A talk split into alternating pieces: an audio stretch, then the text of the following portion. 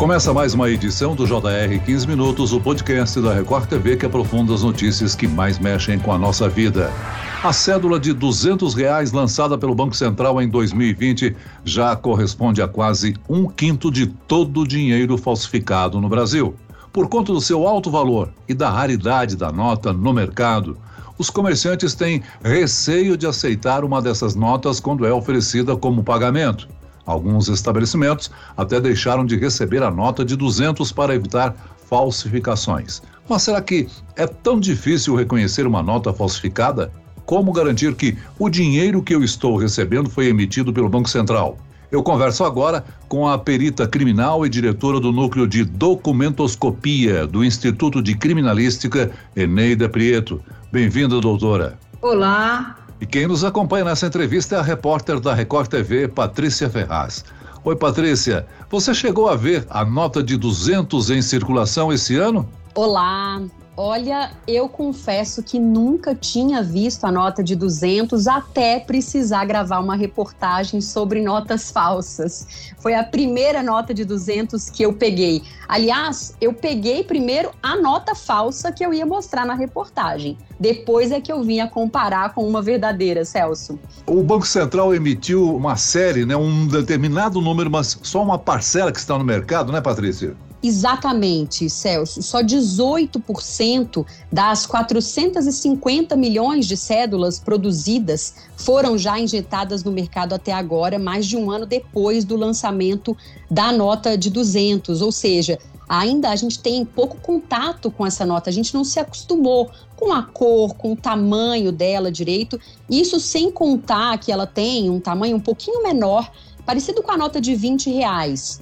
Eu quero perguntar para a doutora Eneida, doutora, é possível a gente reconhecer uma nota falsa só de bater o olho nela, assim, sem buscar muito, só de olhar, a gente já consegue identificar? É meio difícil, Patrícia, sem pelo menos pegar a cédula na mão é complicado, porque o primeiro elemento que, de segurança que você sente é a textura do papel.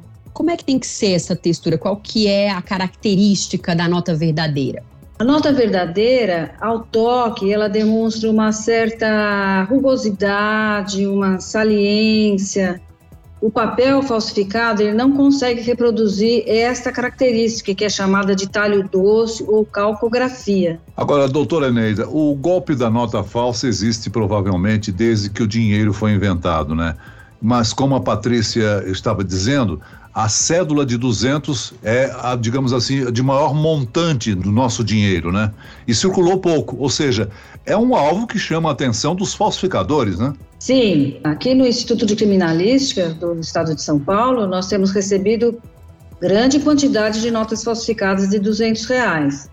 Tanto que eu posso confessar para você que eu tenho visto muito mais notas falsificadas do que autênticas. Mas para o falsário, a nota de 200, ela apresenta bastante dificuldades na falsificação, porque ela contém diversos elementos de segurança de primeira linha, como a gente chama em documentoscopia, que são os elementos que são identificáveis pelo indivíduo comum, sem necessidade de usar aparelhamentos específicos, nenhuma lâmpada específica, só de tatear e de observar as cédulas com o olho nu.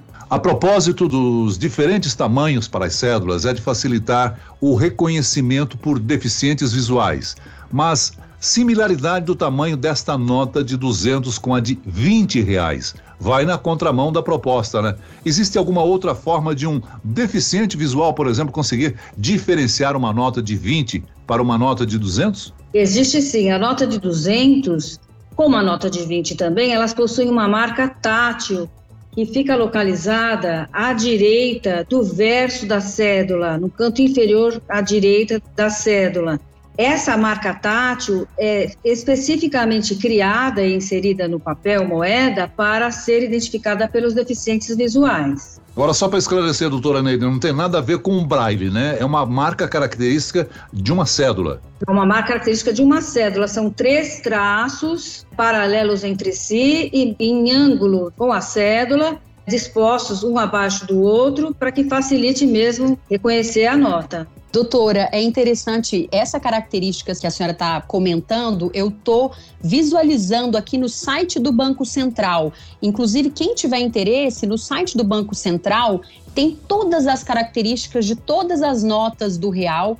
E se você abrir a nota de 200, que é a nossa mais recente e é a mais valiosa, né? Ela tem mais elementos ainda do que as outras, né, doutora? Foi muito melhor elaborada nesse aspecto de segurança. Só acrescentando um aspecto abordado anteriormente, a cédula de 20 reais possui duas linhas, a marca tátil é representada por duas linhas e a de 200 são três linhas. Agora, doutora, se a gente escolher uma, porque às vezes uma pessoa tem mais facilidade para observar uma característica da nota, que já se acostumou a olhar. Muita gente, por exemplo, eu vejo que pega a nota, coloca no contraluz e dá uma olhada naquele fio de segurança, né? A gente pode se fiar em observar um só elemento, aquele que a gente tem mais facilidade, para verificar se uma nota é falsa ou não? Não, eu não recomendaria isso. Eu recomendaria que no mínimo três visualizações seriam interessantes. E eu considero a mais fácil de ser visualizada pelo leigo aquela estampa brilhante que forma o numeral 200 acima da nota, no anverso dela, que submetida à luz, qualquer luz, não precisa ser nenhuma luz específica, uma luz normal, de uma janela, em qualquer local assim, você movimentando a nota, ela vai, aquele verde vai mudando de cor, se tornando azul, e vai subindo e descendo de cima para baixo, de baixo para cima, dentro do numeral. Esse é um elemento de segurança bastante fácil de ser percebido. A gente mostrou esse elemento na reportagem que a gente fez para o Jornal da Record, em que a gente entrevistou a senhora. Ele realmente é muito nítido, né? E ele também está presente na nota de 10 e na nota de 20. Exatamente. Acho bastante interessante que a gente também abordou naquela oportunidade foi de você submeter a cédula numa luz rasante, oblíqua, assim, também que venha de uma janela, qualquer fonte de luz, você vai perceber impressão do número 200. A respeito da imagem, toda nota tem um símbolo de um animal, né? O símbolo da nota de 200 é o lobo-guará, né? Até popularmente as pessoas comentam, você tem um lobo-guará aí? O lobo-guará tem uma imagem, digamos assim, holográfica dentro da nota, professora? Não, o lobo-guará não. A holografia é, que você está se referindo, a gente tem numa cédula de 100 reais, tá? O lobo guará, ele é totalmente feito com microimpressões. Se você submeter a cédula a uma lente de bom aumento ou um microscópio, você vai perceber microletras e microimpressões formando a figura do lobo guará. Bom, doutora, a tecnologia é o que leva o ser humano a conquistas inimagináveis, né? Mas infelizmente ela também é utilizada para o cometimento de crimes. Hoje a gente tem acesso a impressoras de alta qualidade, então a gente vê notas que são falsificadas com uma aproximação maior da nota original, né? É muito variada a qualidade de uma nota falsificada, né? Há notas que só podem ser identificadas com o material do Instituto de Criminalística, que um leigo não vai ser capaz de identificar, doutora? É bem difícil, mas já aconteceu conosco sim. Mas se você perceber, é, esses elementos que eu te falei, por exemplo, especificamente na nota de 200, não há como é, a pessoa seja lubriada. Ela juntando esses três elementos, a mudança de cor do verde para o azul, a luz rasante, abaixo dessa, desse tom verde, que demonstra também o, o número 200, a presença de hum, calcografia, eu acho difícil, mas já ocorreu de precisarmos submeter as nossas aparelhagens para descobrirmos sim. O que, que essa aparelhagem é capaz de identificar que o leigo jamais vai conseguir sozinho, doutora? Por exemplo, é, nós temos aqui uma luz ultravioleta bastante forte, que ela é capaz de identificar as fibras coloridas que são inseridas na massa do papel quando ele é fabricado. Nós temos também aqui uma luz, temos um aparelho que se chama-se VSC, que ele tem uma luz rasante, que ela também pode identificar outros elementos, por exemplo, que vai impresso na faixa holográfica da nota de 100. Temos aqui também as lentes de grande aumento, que podem identificar as microimpressões. Basicamente são esses. Agora, com certeza, esse nosso podcast está ajudando ouvintes e até comerciantes a esclarecer dúvidas com relação à nota de 200. Agora, Patrícia, uma matéria do Jornal da Record mostrou justamente o receio dos comerciantes em aceitar as notas de 200, né? Exatamente, Celso. Como a gente comentou no começo, a circulação da nota de 200 ainda é muito restrita, né? A gente tem de toda a produção dela só 18% está circulando e tem ainda o agravante de que hoje em dia a gente usa muito cartão de crédito. Eu, inclusive, uso o meu cartão de crédito sem apresentá-lo, uso o celular, né? Aquela aproximação do celular já paga ou um cartão virtual nas compras pela internet. Então, a gente está se desacostumando a pegar no dinheiro, né? O dinheiro físico.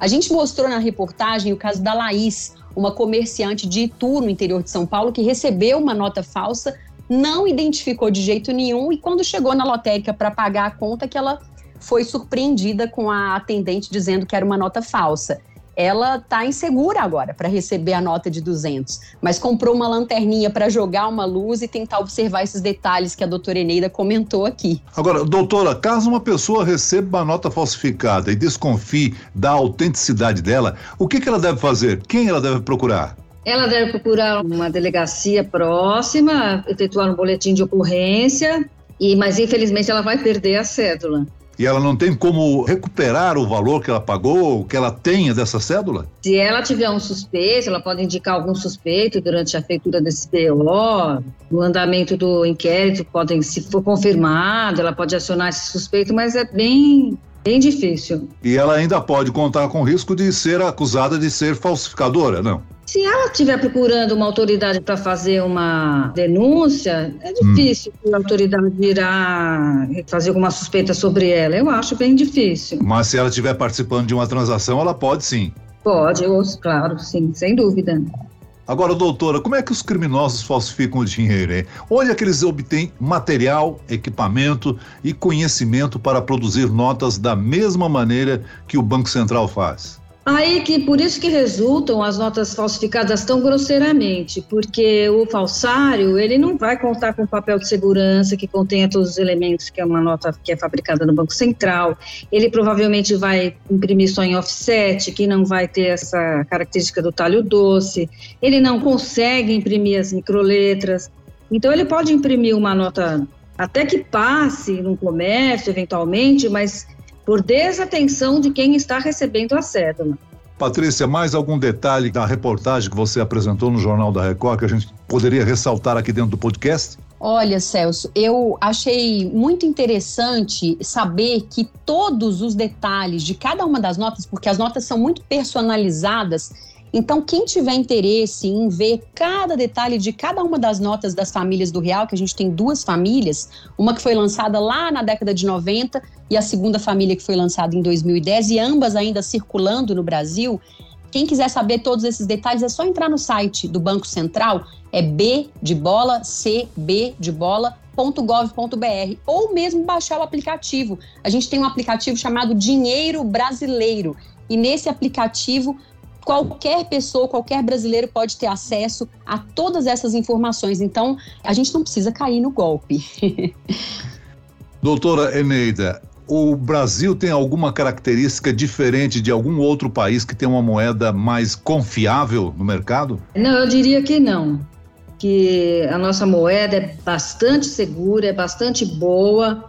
É, o que nós temos aqui diferente de outros países é que nós temos mais falsários, né? Lamentavelmente, né, doutora? Concordo com a Patrícia, esses aplicativos ou a consulta ao Banco Real é bastante indicado, é bastante ilustrado, lá tem os elementos de segurança todos descritos. Eu também recomendo fortemente que, principalmente quem lida com dinheiro, dinheiro mesmo, que estude, que procure informações. É, apesar de nós estarmos caminhando para a moeda virtual, o papel moeda ainda é essencial no dia a dia, né? Sim, é um documento, né? Um documento mais utilizado no país. Muito bem. Nós chegamos ao fim desta edição do 15 Minutos. Eu agradeço a participação da perita criminal e diretora do Núcleo de Documentoscopia do Instituto de Criminalística, Eneida Prieto. Obrigado, doutora. Eu que agradeço pela oportunidade de orientar a população. E agradeço a presença da repórter da Record TV, Patrícia Ferraz. Patrícia. Muito obrigada, Celso, doutora Eneida e toda a produção. A gente sempre aprendendo, né? Esse podcast contou com a produção de Homero Augusto e da estagiária Larissa Silva, sonoplastia de Marcos Vinícius, coordenação de conteúdo Camila Moraes, Edvaldo Nunes e Deni Almeida, direção editorial Tiago Contreira, vice-presidente de jornalismo Antônio Guerreiro. E eu, Celso Freitas, te aguardo no próximo episódio. Até lá.